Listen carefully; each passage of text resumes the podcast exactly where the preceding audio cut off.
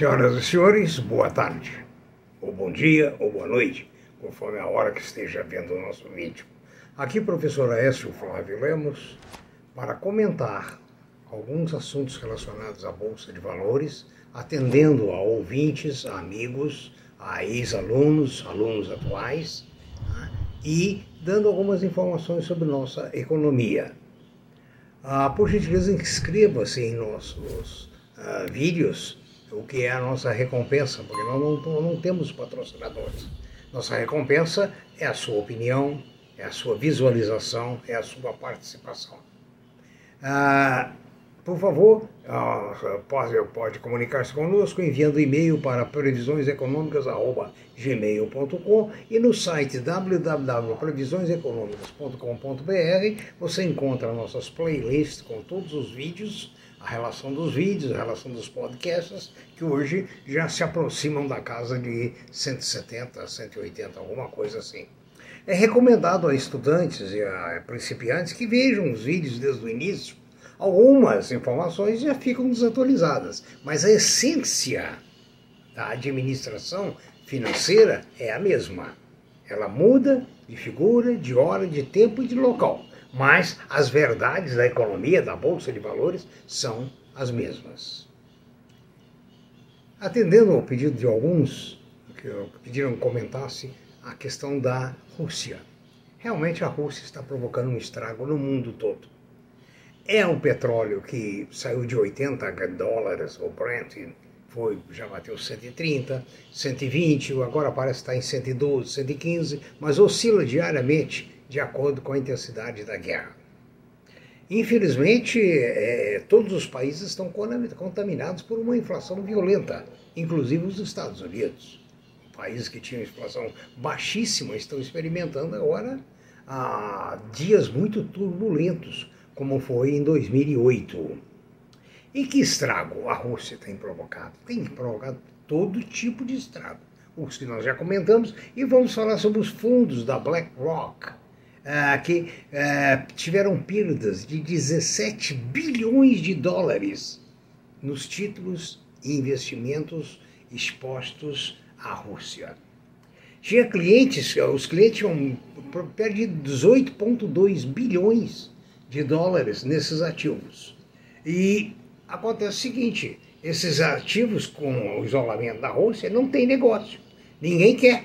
Tá? Se ninguém quer, o que, que acontece? Eles não têm valor, eles não têm liquidez, eles não têm, é, digamos, não se pode trocar por outras moedas, por outros títulos. Enfim, é um dinheiro parado, tremendamente parado. E não é só a BlackRock que está com essa dificuldade, não.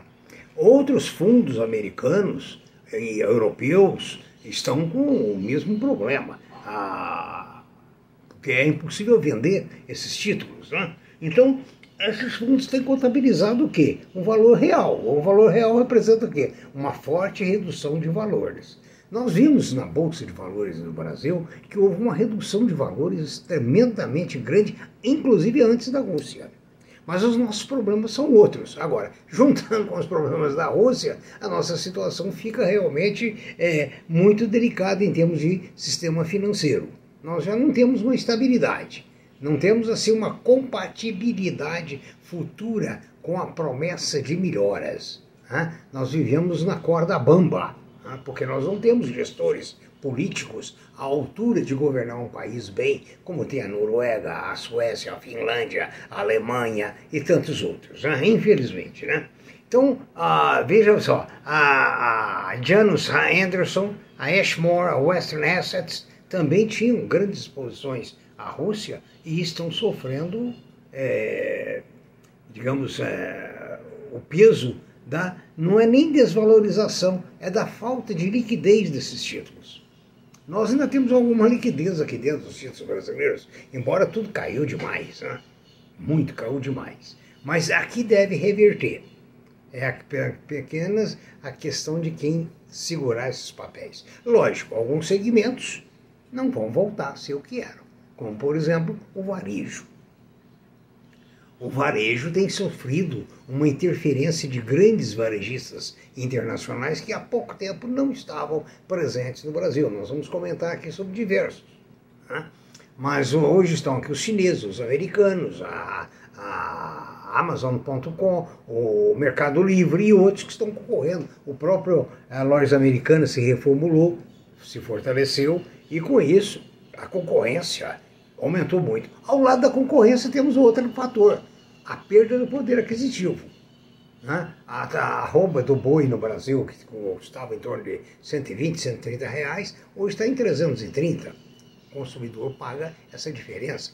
O petróleo, que não é culpa nossa, é uma conjuntura internacional. Né?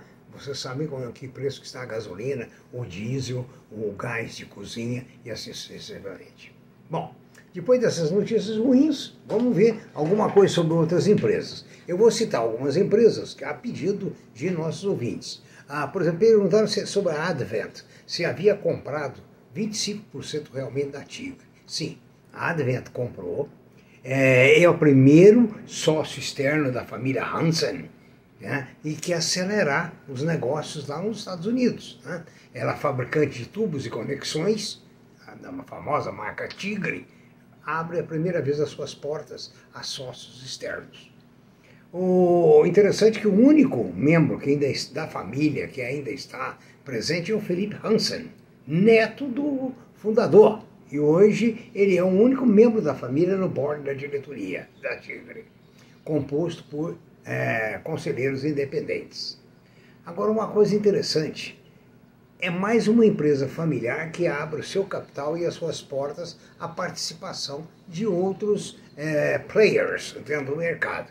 Lembre-se que nós temos, falamos já da Matarazzo, falamos de uma série de empresas né, que mudaram o seu perfil, né, dada a necessidade é, de mais expansão, dada a competitividade, dado a falta de garra dos sócios que herdaram conforme nós falamos na questão do Matarazzo, e outras empresas, né? infelizmente.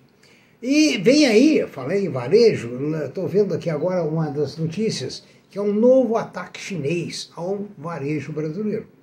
O Alibaba dá um upgrade nos voos de São Paulo, da, da China a São Paulo, passando a usar o Boeing 747-8F, que tem uma capacidade de carga bem acima da capacidade de carga do avião usado atualmente. Né? Ah, eles estavam usando um Boeing 747-400F, contendo como destino Guarulhos. Né? Ah, agora, é uma capacidade de carga útil nesses novos aviões é 20% maior e o consumo de combustível é 16% menor. Então veja bem a inteligência do chinês. Mais carga a custo menor. Resultado, pode vender aqui dentro a preço menor, porque o que o chinês quer é vender muito, com a margem mínima, mas eles vendem. Né? Isso é, digamos, é, não é grande coisa para nós, porque esse lucro vai para fora. Mas eles estão presentes aí, tem outras empresas americanas aqui dentro, ah, europeias e assim sucessivamente. Ou seja, o mercado brasileiro de varejo não é mais só de um pequeno grupo brasileiro. Né? A Embraer deve lançar oficialmente um novo avião até o final desse ano. É um avião com maior espaço, é, tanto para passageiros como para a carga. Né? É uma, é, tem a fuselagem da família E2, com asas novas, né? É para acomodar motores novos. Né? Estão ah, olhando qual o motor que melhor se adapta a esse tipo de aeronave. Ou seja, a, Embraer está sempre lutando para melhorar. Né? Ela teve um, um, um, balanço que não foi à altura do que os uh, analistas queriam, os investidores. Ela caiu num dia só mais de 10%. Né? É uma pena, mas isso deve recuperar com o tempo, porque é uma empresa de alta tecnologia. A Allpark, ALPK3, ALPK3, é, aquela empresa de estacionamentos, é, muito grande no mundo todo, teve um lucro líquido ah, de 50,8 milhões no quarto trimestre de 2021 aqui no Brasil, o que representou um crescimento de 236% em relação ao mesmo trimestre em 2020. Então, se você é acionista da ALPK3, Allpark, né, você deve ficar contente que os dividendos devem aumentar consideravelmente. Né? Aliás, falando em dividendos, procure investir só em empresas sólidas. Eu estava vendo São Marinho, São Martinho, desculpa, São Martinho, aquela empresa agrícola. Os papéis dela há uns dois anos estavam a 15 reais, está a 45 agora. Taesa, que segundo um amigo é uma vaca leiteira. Né? Procure essas empresas, Vale, a mesma Petrobras com interferência do governo e assim sucessivamente. A Aura Minerais, Aura 33, é, é, com empresas com ações listadas no Canadá e no Brasil, ela quer entrar num grupo de grandes mineradores de ouro, categoria formada por companhias com capacidade para a produção de 500 mil onças de ouro, mil onças Troy de osso, ouro por ano. Que beleza, que tamanho de empresas, né? Então, se você tem ações dela, veja que ela está entrando firme aí no mercado para aumentar a sua produção de ouro. O Banco Pan, BPAN4 e a Mosaico é, aprovaram, o Banco PAN informou que o Banco Central aprovou um aumento de capital da instituição por incorporação de ações da Mosaico, ou seja, as ações da Mosaico passam a fazer parte do capital do Banco PAN. A Companhia Siderúrgica Nacional, a CSN, CSNA3, registrou um lucro líquido de 1 bilhão no balanço do quarto trimestre de 2021, desempenho 3,8% inferior ao reportado no mesmo período no ano anterior. Pena, né? mas são as oscilações do mercado e essa é uma grande empresa. Já a, a, também a CSN, que é do mesmo grupo, CSN Mineração, CMIN3, CMIN3 registrou um lucro líquido de 704 milhões no quarto trimestre de 21, ah, representando uma queda de 47% em relação ao trimestre, ao mesmo trimestre do ano anterior.